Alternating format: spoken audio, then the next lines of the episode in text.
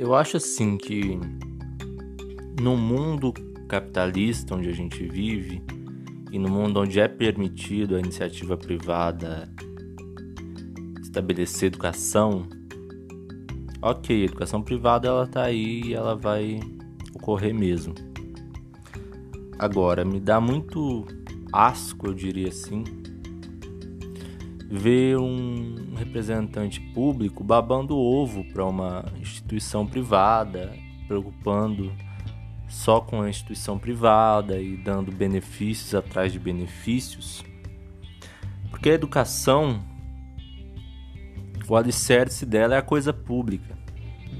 Por mais que a gente viva num mundo ultra mega neoliberal, a educação ela tem sempre o seu cerne na coisa pública.